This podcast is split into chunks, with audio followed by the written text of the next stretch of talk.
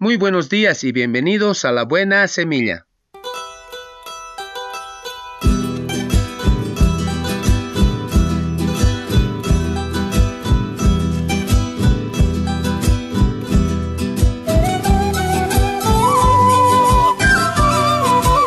Hola, hola, ¿qué tal? ¿Cómo están? Les saludo con la paz de nuestro amado Señor Jesucristo.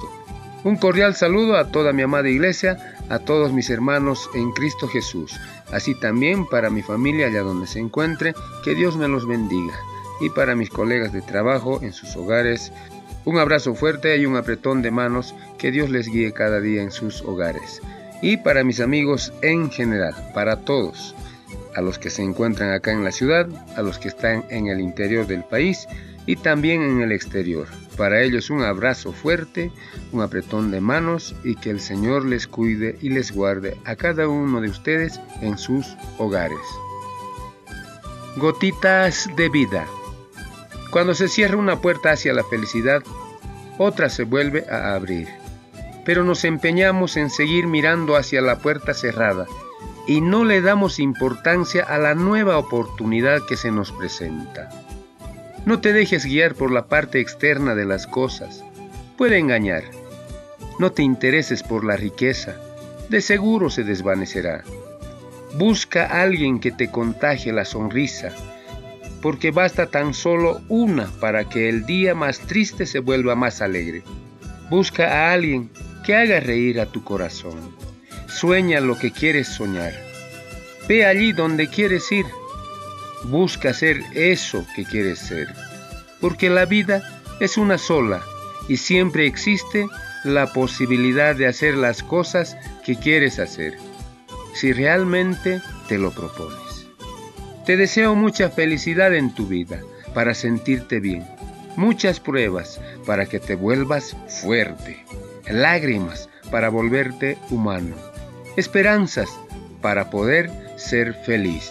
Los afortunados no necesariamente tienen lo mejor de lo mejor, solo buscan lo mejor de aquello que encuentran en su camino. El más espléndido futuro va a depender siempre de la necesidad de olvidar el pasado. No puedes seguir adelante en la vida hasta que no te perdones los errores del pasado y todo lo que lastime tu corazón. Si te parece bien, Comparte este mensaje con las personas que significan mucho para ti, como yo lo estoy haciendo.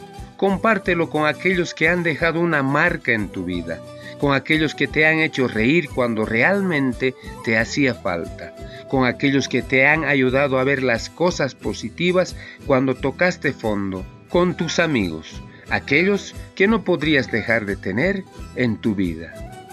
Y si no lo envías, no te preocupes, no sucederá nada malo, como sucede en esas dichosas cadenas que te condenan a vivir siete años de mala suerte. Nada de eso te sucederá.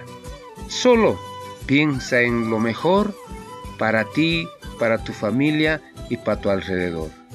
La oportunidad de iluminar ese día para tu hogar es compartir con alguien lo mejor que has recibido de arriba de nuestro Señor Jesucristo.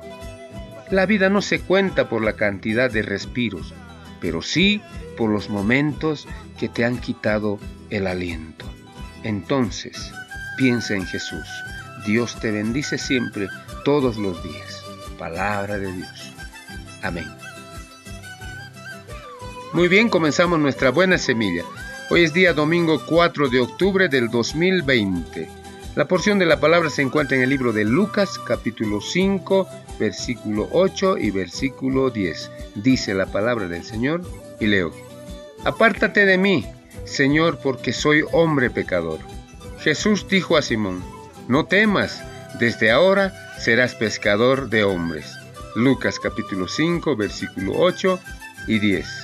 Título de nuestra reflexión, Pescador de hombres.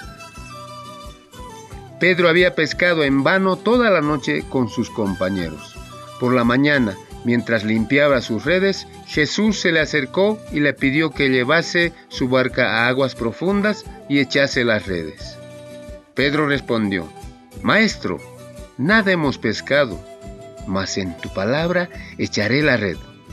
creyó y obedeció lo que Jesús le dijo. Entonces atraparon tantos peces que las redes se rompían.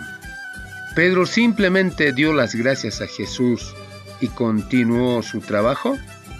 No, algo profundo se produjo en su interior. Por medio de dicho milagro comprendió que este hombre, Jesús, al que los peces obedecían, era Dios mismo.